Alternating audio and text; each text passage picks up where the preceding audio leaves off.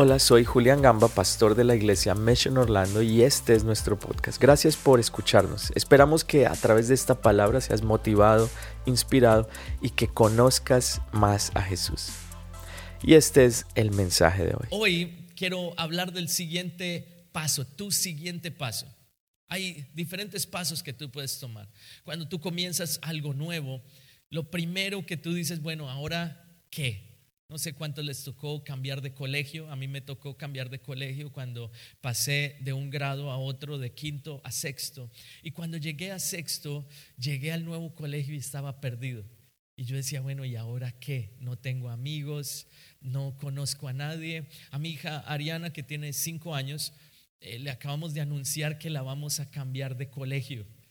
Y ella no, papi, no, no quiero ir al nuevo colegio. ¿Por qué? Porque pues no sabe cómo va a ser el nuevo y la verdad es que le tomó unos tres meses adaptarse al colegio en donde está ahorita. No habló por tres meses. Ah, pobrecita. Por fin habló y ahora la sacamos. Tremendo esos padres.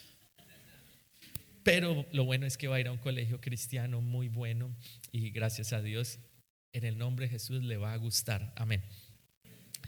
Ahora, ¿qué, sucede? Cuando uno llega a algo nuevo, no sabe muy bien. Cuando yo llegué a ese colegio nuevo, no sabía a quién hablar, a quién conocer. Y recuerdo que en la primera clase era la clase de inglés. Y las clases de inglés en Colombia, no sé cómo hayan sido en tu país, pero en Colombia son malísimas. Me enseñaron que se decía Apple y no Apple. ¿Alguien más le enseñaron eso? Toda mi vida crecí por 20 años diciendo Apple. Para venir a Estados Unidos y yo, Apple. Todo el mundo me miró raro. Y yo, ¿qué pasó? No se dice Apple. Yo, ah, a mí me enseñaron mal. Entonces son malísimas las clases. Y en esa primera clase que era tan mala, recuerdo que la profesora le dijo a un compañero, le dijo, y él va a leer todo este texto de este libro en inglés. Y yo, para leer en inglés, yo no tengo ni idea de inglés y él lo pusieron a leer. El tipo empieza a leer y lee perfecto inglés. Yo, Dios, yo estaba al lado de él, yo dije, ahora sigo yo, voy a hacer el ridículo acá enfrente de todos. Dios mío, ayúdame. Y saben qué, después me di cuenta que él era americano y se había acabado de mudar a Colombia.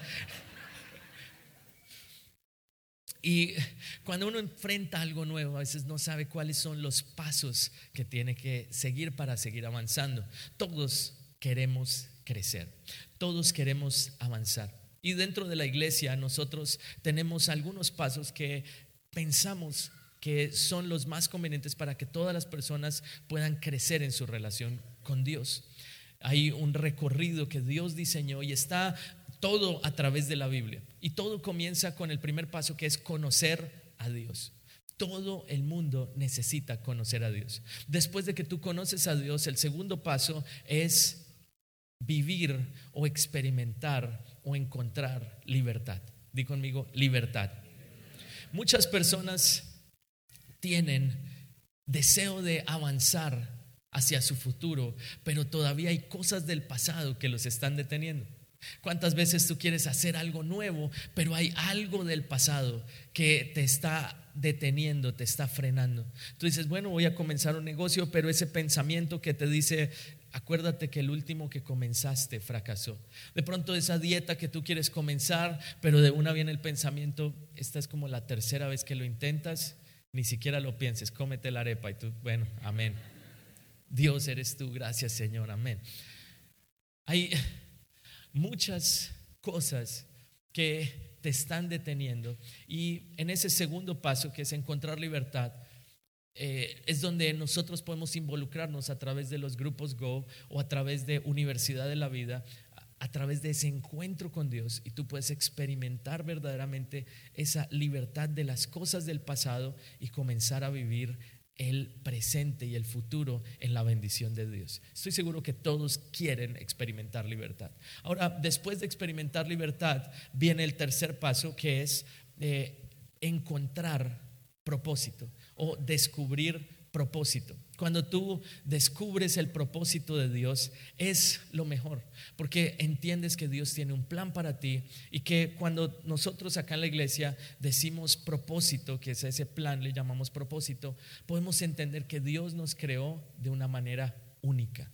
Dios te creó único. Mira a la persona que está a tu lado, míralo muy bien. Si te das cuenta, es diferente a ti. Es una persona diferente y cada persona tiene un propósito diferente. Y por último, nuestro ese recorrido termina en un paso que nosotros les llamamos marca la diferencia. Dios te llamó a ti para marcar la diferencia. Dios te llamó a ti para hacer algo en beneficio de otras personas. Y eso sucede cuando tú descubres tu propósito, cuando sirves a otras personas y cuando marcas la diferencia y eres parte de un equipo. Cuando una persona pueda que tenga todo lo que existe, no hay creo que cantidad de carros, ni de dinero, ni de casas, que pueda darle a una persona ese sentido de propósito. Solo el servir a Dios y el servir a otros es lo que te va a ayudar a ti a sentir ese propósito y que estás cumpliendo el propósito de Dios. Y por último, como les decía, marca la diferencia. Dios te llamó a ti a que marques la diferencia. Dios te llamó a ti. Nosotros acá en la iglesia también decimos, soy líder, no es algo que hago, es quien yo soy. Tú eres un líder sin importar si tú lo aceptas o no. Hay personas que hacen lo que te ven hacer a ti. Hay personas que te, te ven a ti como una influencia.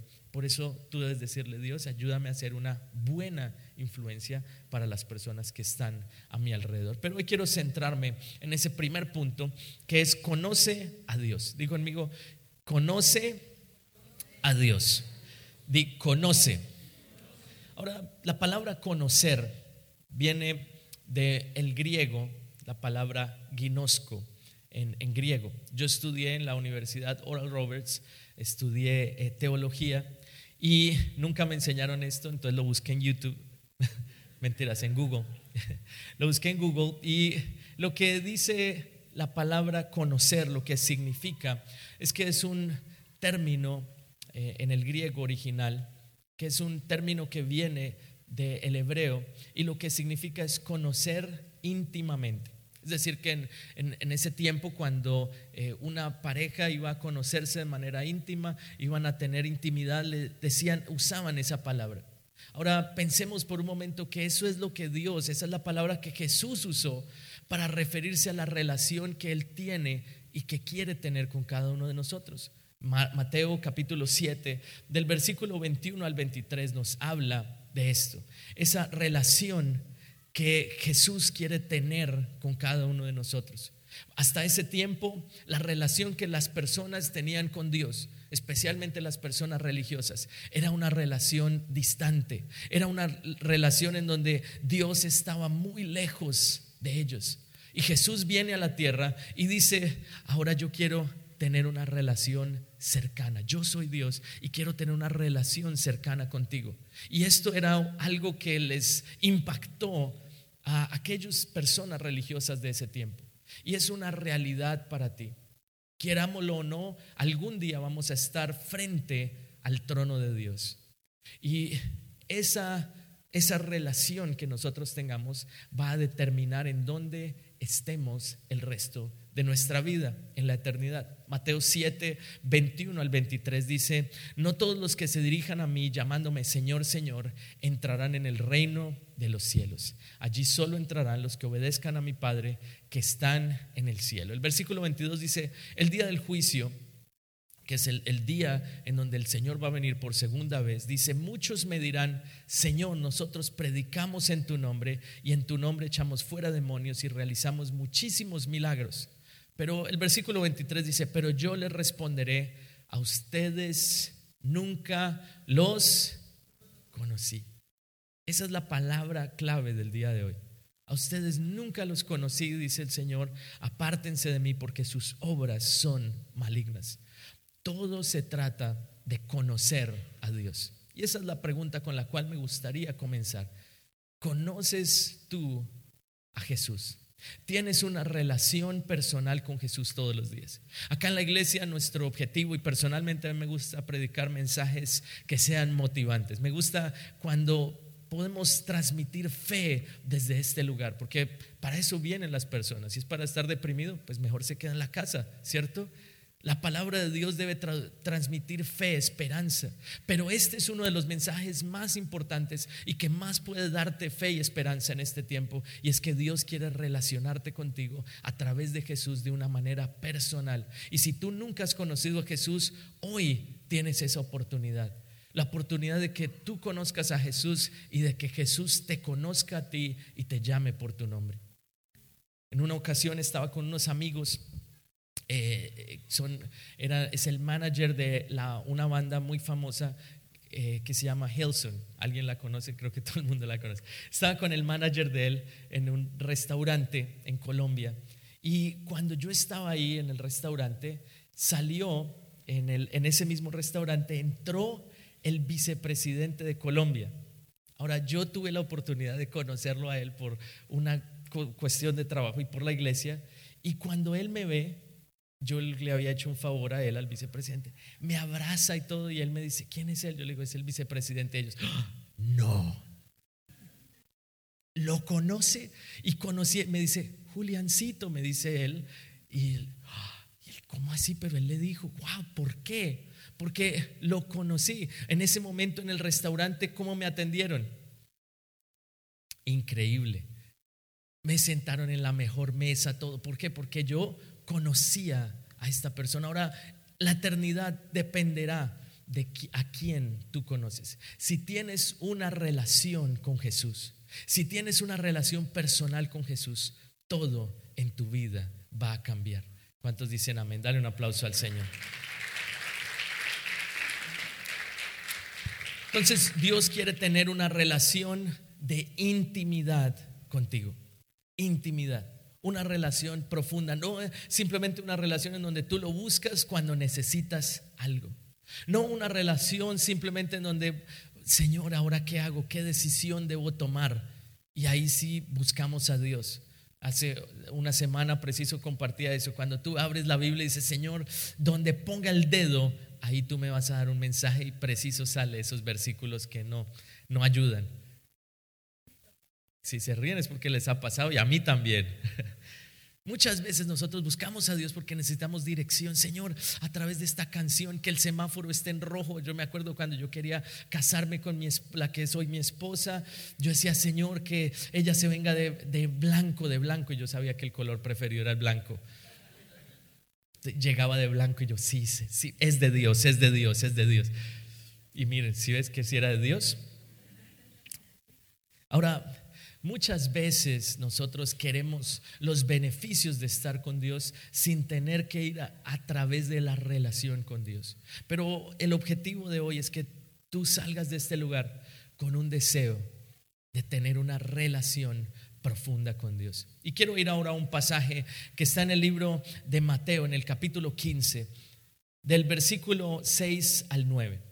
Mateo capítulo 15 del versículo 6 al 9. Dice, de esta manera, ustedes afirman que no hay necesidad de honrar a los padres, entonces anulan la palabra de Dios por su por el bien de su propia tradición. Hipócritas tenía razón cuando profetizó acerca de ustedes porque escribió, este pueblo con sus labios me honra, pero su corazón está lejos de mí. Su adoración es una farsa porque enseñan ideas humanas como si fueran mandatos de Dios. ¿Qué le está diciendo el Señor al pueblo allí? No se, no se trata de tus obras. Señor, es que yo soy bueno. Es que yo fui a la iglesia Mission Orlando en Easter. Y ahí el Señor dice, ah, ok, está bien. Sino que va a decir a quién tú conoces. ¿Cuál es la relación más importante de tu vida? Y la relación más importante de tu vida debe ser Jesús. ¿Cuántos dicen amén? Hay dos relaciones o dos encuentros muy importantes para una persona, en mi opinión personal. Y el primero es la persona con la cual tú te casas. De esa persona depende muchísimas decisiones de ahí en adelante. Cuando yo conocí a mi esposa, y es algo que siempre cuento, eh, yo la conocí desde muy niño, creo que vieron la foto cuando fuimos al mismo encuentro, algunas personas, los que fueron al encuentro, pudieron ver la foto cuando fuimos al mismo encuentro, los que no los invito a que van al encuentro, ahí la pueden ver, me pueden ver a mí de niño, Y estábamos en el mismo lugar, en el mismo grupo, en lugares diferentes, y yo no sabía que ella iba a ser mi esposa. Ahora, años más tarde pudimos conectarnos. Eh, yo resulté en el mismo grupo de ella, hacen una reunión con ese grupo Go para todo el grupo. Y yo llegué muy feliz y yo la veía a ella y yo, wow, Señor, qué, qué persona más llena de ti. Irradia una alegría, un gozo. Y yo estaba muy nervioso, me tocó sentarme al frente de ella. Y en esa cena sirvieron vino. Mi padre había acabado de fallecer y pues querían hacer un, como hacerme sentir bien en el nuevo grupo. Y ponen vino en cada mesa. Era una cena muy linda en un restaurante muy bonito. Y de la nada la hermana mayor dice, por favor, ahora Julián, dale unas palabras a mi hermana Lorena. Yo, ¿qué? Me puse tan nervioso que yo no sabía qué hacer. Me paro y cuando me paro, golpeé la mesa y el vino, la copa de vino se riega en el pantalón blanco que ella tenía ese día. Esa fue mi primera impresión. Ese fue mi primer encuentro y funcionó. Si eres soltero, no importa. Dios va a hacer el milagro sin importar lo que sea. Y ese encuentro fue muy importante para mí, porque de eso se definió nuestra vida. Pero ahora el segundo encuentro importante es el encuentro con Jesús. Y hoy te animo a que tú te determines a tener un encuentro personal con Jesús. A que tú te determines a tener un encuentro cara a cara con Él. La Biblia habla en Mateo 25 y quiero terminar con esta historia. Dice entonces el reino del cielo será como diez damas de honor que tomaron sus lámparas y salieron para encontrarse con el novio. Este es Jesús contándole una historia a un grupo de personas. Ahora, Jesús contaba historias porque a veces nosotros aprendemos más con historias que de otra manera. ¿A cuánto les gustan las historias? Entonces, prepárense para esto. Jesús está con un grupo de personas religiosas y les está contando lo que significa el reino de los cielos. ¿Cuántos se han pensado qué significa el reino de los cielos? ¿Dónde está Dios? ¿Cómo será la eternidad? ¿Qué pasa después de que yo muera? Esa es la pregunta que todo el mundo tiene. Jesús le empieza a explicar a las personas lo que sucede. Ahora lo, hace a través de esta historia. Y les dice, habían diez mujeres vírgenes. Dice el versículo 2, cinco de ellas eran necias y cinco eran sabias.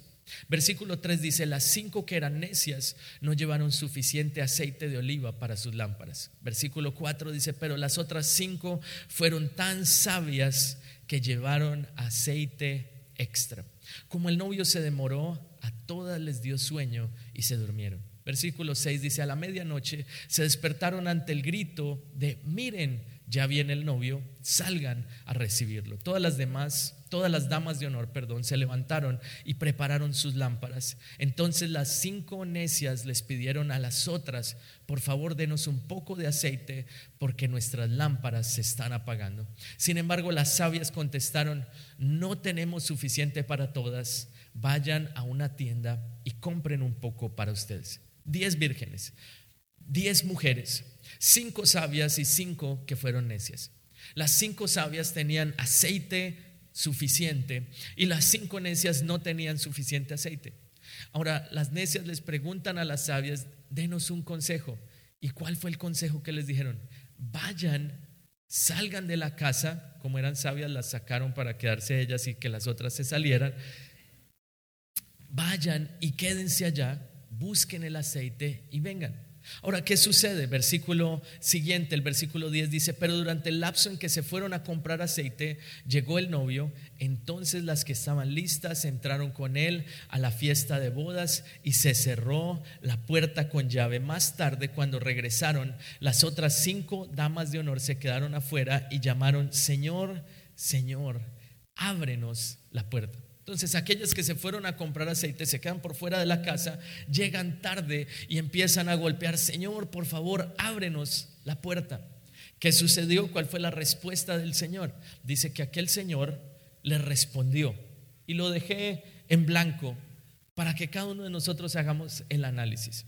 Jesús le gustaba eh, de pronto dar algunas, tener como esos finales no sé si han visto la película esa en donde, ¿cómo se llama esa película? que tiene un final así todo loco, que siempre estaba muerta el, Señor. Sexten, sexto sentido, sexto sentido. Muy bien, mi esposa ya me conoce, ya sabe lo que yo voy a decir. Sexto sentido. ¿Se han visto que ese final, como que uno ve toda la película y piensa una cosa y al final, you know, no.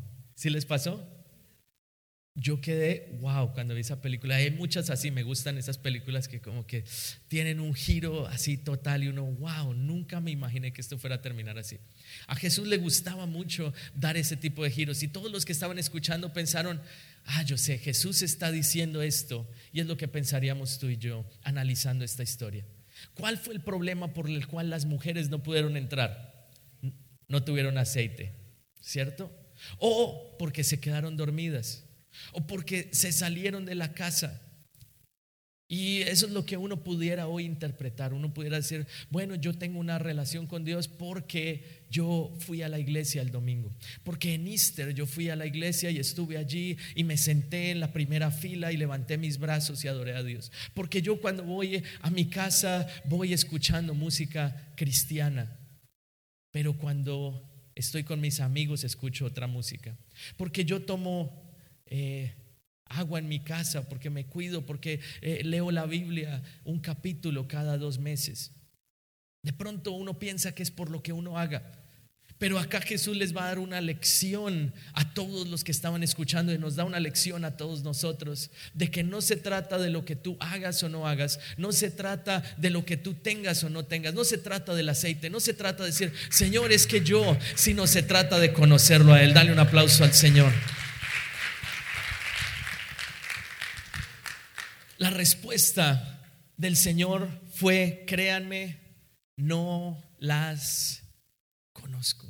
El problema no fue el aceite, el problema no fue si estaban o no estaban, el problema no fue quedarse dormidas, el problema era que no las conocía. Ahora la pregunta para terminar es, ¿será que Jesús te conoce a ti? Jesús entregó todo y hoy celebramos el sacrificio de Jesús. Jesús fue el día viernes, celebramos que murió en la cruz y al final él dijo, consumado es. Y el día domingo se levanta de entre los muertos, vence la muerte. Y cuando vence la muerte, da un espíritu para ti. Y es el espíritu, la unción, la bendición de la resurrección. De que lo que estaba muerto en ti va a volver a vivir. De que si tu espíritu estaba muerto, puede volver a vivir. De que si de pronto nunca has tenido un deseo de tener una relación con Dios, hoy puede ser el día en el cual tú digas, yo quiero comenzar una relación con Jesús. Yo quiero conocerlo a Él y que Él me conozca a mí. Tengo un primo que compró una motocicleta hace algunos años y se fue a estrenar su motocicleta en las montañas de Colombia, en un paseo como de tres horas. No sé por qué la gente hace eso. Porque tan solo media hora en una motocicleta es suficiente. Pero bueno, a él le gusta, entonces salió. Todos se fueron adelante y esperaron media hora y él no llegaba, una hora y él no llegaba y dijeron, algo le pasó se devuelven y encuentran la motocicleta en el piso y un carro eh, así estrellado. Y lo que había sucedido es que él se había eh, estrellado cara a cara, como de frente, con un, un automóvil a alta velocidad. Y lo que sucedió con mi primo es que él falleció, estuvo muerto durante algunos minutos. Y en ese momento, cuando él me cuenta lo que experimentó, dice él que fue a lo que él pensaba y lo que él sentía que era el cielo, llegó a un lugar, a una sala muy amplia y tuvo un encuentro con la muerte. Vio a lo lejos a una persona que él dice, yo me di cuenta inmediatamente que parecía Jesús, no le veía el rostro, pero sabía que era Jesús. Y él empezó muy emocionado a saltar y a gritar diciendo, Jesús, aquí estoy. Y Jesús se iba acercando y dice él que Jesús no lo reconoció. Jesús no lo conoció y él dijo, wow, yo soy líder de célula, yo voy a la iglesia, yo estoy sirviendo, pero Jesús no me conoce. Y en ese momento él hace una oración y dice, Señor, dame una segunda oportunidad, quiero otra oportunidad para poder conocerte y que tú me conozcas a mí. Y en ese momento Dios hace el milagro y le da una segunda oportunidad y él vuelve a la vida. Dios es un Dios que hace milagros, es un Dios de resurrección. Dios es un Dios que puede hacer revivir aquello que estaba muerto, pero la clave es a quién tú conoces y quién te conoce a ti. ¿Conoces tú a Jesús personalmente? Hoy quiero animarte a que tú tomes esa decisión, que tú ames a Jesús porque Él te amó primero. Las razones, una de las razones más importantes para entregar tu vida a Jesús es que Él te amó a ti primero y dio todo por ti, para que tú fueras libre del temor, para que tú fueras libre del pecado. Si hay alguna adicción con la que tú estás luchando, la manera de quebrantarla, la manera de salir de ahí no es en tus fuerzas, sino es a través del sacrificio de Jesús y de recibir esa resurrección. Si de pronto tus finanzas están hoy muertas, Jesús puede resucitarlas. Si de pronto tu espíritu hoy está muerto, Jesús lo puede resucitar. Eso esa es la bendición de tener una relación íntima con él. Y hoy si este fuera el último mensaje que pudiera predicar, sería el único mensaje que yo daría. Y es, Jesús te ama, tiene un propósito contigo. Él quiere hacer que lo que está muerto vuelva a vivir. Él quiere darte vida y vida en abundancia.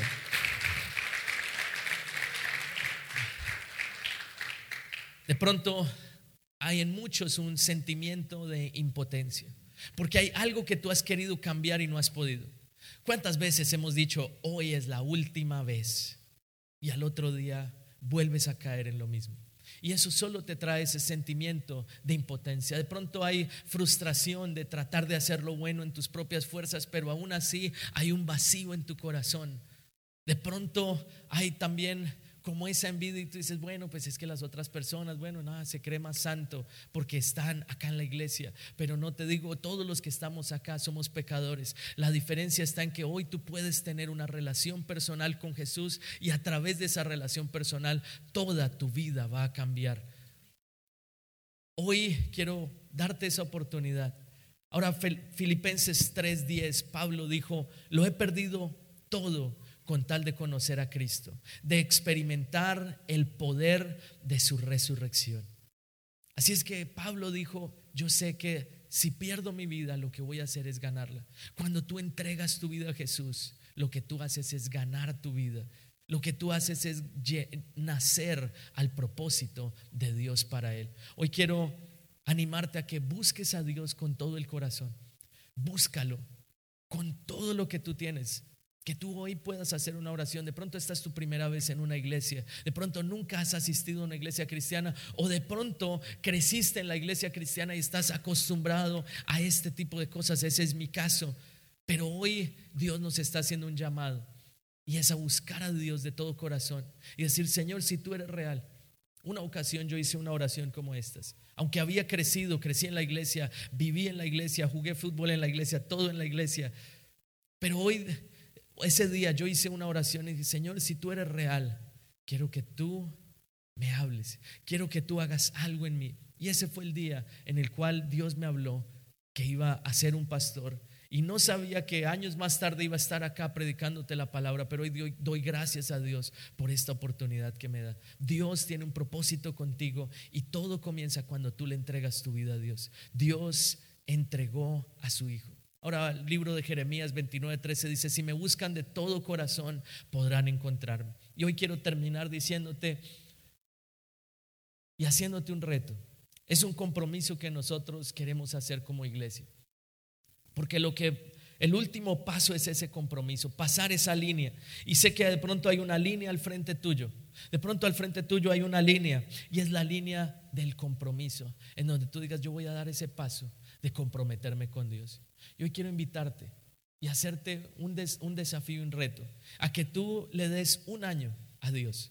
Dale un año, danos un año como iglesia para poder mostrarte el propósito que Dios tiene contigo.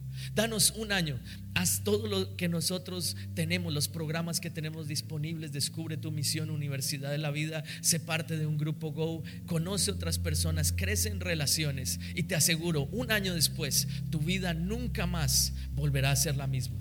Te aseguro, si haces ese compromiso hoy. Te aseguro que un año después, de aquí a un año, tú vas a decir, ha sido la mejor decisión que he tomado en mi vida. te lo garantizo. Y esa es nuestra garantía como iglesia. Siempre le decimos a las personas, danos un año y vas a ver que en un año tu vida va a pasar de acá al nivel que Dios tiene para ti. Vas a poder descubrir la misión que Dios tiene para ti. Vas a ser libre del pasado y vas a poder marcar la diferencia en la vida de muchas personas. Estoy seguro que Dios tiene algo grande para ti, pero todo comienza con ese primer paso. Conoce a Dios, conoce a Jesús y lo conoces a ser cuando tú te acercas a Él de una manera natural. Con tus propias palabras tú puedes decirle, Señor, yo quiero tener una relación contigo. No importa cuántos años tú lleves en la iglesia, de pronto llevas muchos años y después de todo lo que ha sucedido en la pandemia, después de todo lo que ha sucedido de estar solo en tu casa, de pronto algunos desafíos que has enfrentado, tú dices, hoy quiero renovar ese compromiso Hoy te digo, este es el lugar para ti. Dios se ha traído. No es casualidad que estés acá. Es un propósito de Dios. Dios te trajo aquí para que renueves ese compromiso. Porque Dios no te está preguntando acerca del aceite. Dios no te está diciendo, te quedaste dormido. Dios no te está diciendo, no fuiste a la iglesia el domingo. Dios lo que está diciendo es, ¿será que yo sí te conozco a ti? ¿Será que Jesús sí te conoce por tu nombre? Y la bendición más grande es que Jesús quiere conocerte. Y creemos en que cada persona puede tener una relación directa con Dios. Que tu relación con Dios no depende de una persona. No depende de un pastor, sino que nosotros acá lo que somos es un puente para que tú puedas encontrarte, conectarte con Dios. Y queremos ayudarte en ese camino. Un año, danos un año de compromiso. Toda relación demanda compromiso. Y el compromiso es una de las palabras más importantes hoy en día. Los hombres, las mujeres hoy en día no están acostumbradas a la palabra compromiso. Hoy en día el compromiso es, uno trata de huir del compromiso. Pero lo que Dios quiere es un compromiso con Él. No con un hombre, no con una iglesia, sino con Él. Y hoy quiero retarte a que tú le des un año de tu vida a conocer a Dios, te aseguro, te aseguro que tu vida nunca más será la misma. Estoy seguro que Dios te ha traído acá, te puso en el corazón de venir con un propósito. Y el propósito es que Él pueda venir y traer ese espíritu de resurrección. Esta mañana, mientras manejaba hacia aquí, Dios ponía en mi corazón esta palabra que así como Jesús resucitó de los muertos, ese mismo espíritu, esa misma unción iba a estar acá y Dios iba a resucitar aquello que estaba muerto. No sé qué es lo que está muerto en tu vida. Sé que hay algunas cosas que están muertas. De pronto es tu espíritu, de pronto es tu fe, de pronto aún tú nunca has creído en Dios y tú dices, ¿será que Dios sí existe? De pronto aún tú has criticado la iglesia y has pensado que es una locura y está bien. Porque eso no va a cambiar el hecho de que algún día tú vas a estar frente al trono de Dios y Dios te va a decir, ¿será que yo sí te conozco? Conociste a mi hijo llamado Jesús. Hoy Jesús está acá. Y si tu fe estaba muerta, Dios la puede resucitar. Si tu espíritu estaba muerto, lo puede resucitar. Si había algo en tu vida, de pronto enfermedad, de pronto escasez económica, de pronto en tu mente hay temor, hay pensamientos de muerte, depresión, tristeza, estrés. Dios puede hacer que eso que estaba muerto vuelva a vivir. Dios puede hacer que tu espíritu, que de pronto estaba muerto, que estaba de pronto agonizando, hoy el Señor, esa unción de resurrección está acá y Él va a hacer que eso resucite en el nombre de Jesús.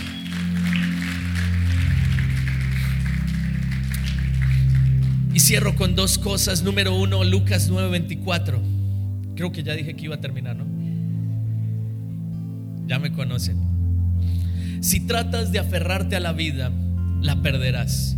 Pero si entregas tu vida por mi causa, la salvarás. Eso fue lo que Jesús le dijo. ¿Saben qué significa eso? Que tú vas a perder tu vida sin importar qué. Entonces, ¿por qué no darle una oportunidad a Jesús? Lo que el enemigo quiere, Satanás, el diablo es real.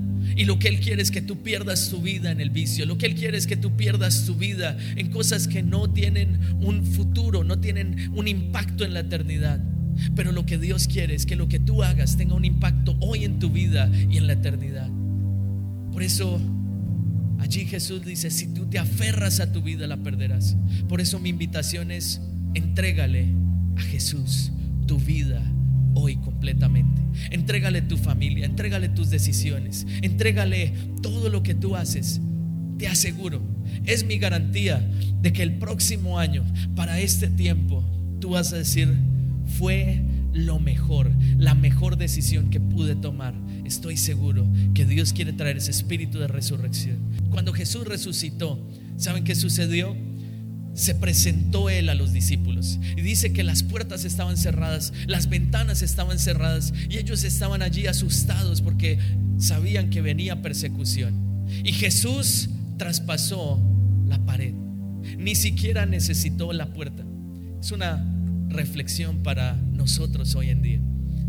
Jesús puede traspasar esa pared de incredulidad y presentarse a donde tú estás. Y Tomás, saben, Tomás no estaba esa primera vez que Jesús se presentó. Tomás es el conocido como el discípulo incrédulo. Aquel que dijo en ese momento, no les creo. Jesús vino y ellos le empezaron a contar, sí, atravesó la pared. ¿Y qué dijo Tomás? Nah, no creo que Jesús haya venido. Saben, la única manera que creo es que si Él entra nuevamente y yo puedo meter mi dedo en la llaga, y puedo ver sus heridas. En ese momento sabré. ¿Saben qué pasó? Una semana después están en el mismo lugar, todas las puertas cerradas, todas las ventanas cerradas y Jesús atraviesa. Y es una señal de que Él hoy quiere atravesar las paredes de incredulidad. Quiere atravesar las paredes de pronto en las cuales tú dijiste, nunca voy a creer en Dios. Y Él puede hacer un milagro. Y Tomás puso su mano. Y saben, conoció a Jesús de manera personal, de manera íntima, tan íntima que le tocó las llagas, le vio el costado, tocó su sangre. Así es la manera como Jesús quiere relacionarse contigo, no de lejos, no cada domingo cuando tú vienes a la iglesia, no cada mes cuando vienes a la iglesia, no simplemente a través de un mensaje que tú escuchas y te mandan la palabra para el día de hoy, tú lees una palabra, ay, qué lindo, amén, año después te acuerdas de que Dios existe. Dios quiere tener una relación personal, diaria contigo. Y Él puede cruzar cualquier barrera de incredulidad. Para Dios no hay nada imposible. Si es que si no lo has hecho, toma un segundo, escribe allí. Y me gustaría terminar orando.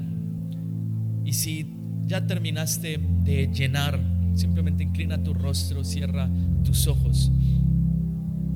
Y Señor, hoy oro por cada persona que está aquí en este lugar. Hoy pido que sea un nuevo comienzo. Repita después de mí, Señor Jesús, hoy te invito a que entres en mi corazón, que seas el Señor de mi vida. Quiero que tu sangre me limpie de todo pecado y de toda maldad. Escribe mi nombre en el libro de la vida. Quiero conocerte y que tú me conozcas. En el nombre de Jesús. Amén y amén quisiera que en este momento, si hay algo en lo que tú necesites, ese espíritu de resurrección, que el Señor vuelva a la vida, algún área en tu vida, sin importar la que sea, estoy seguro que para cada persona eso puede significar diferentes cosas. Hoy te animo a que donde tú estás te pongas en pie.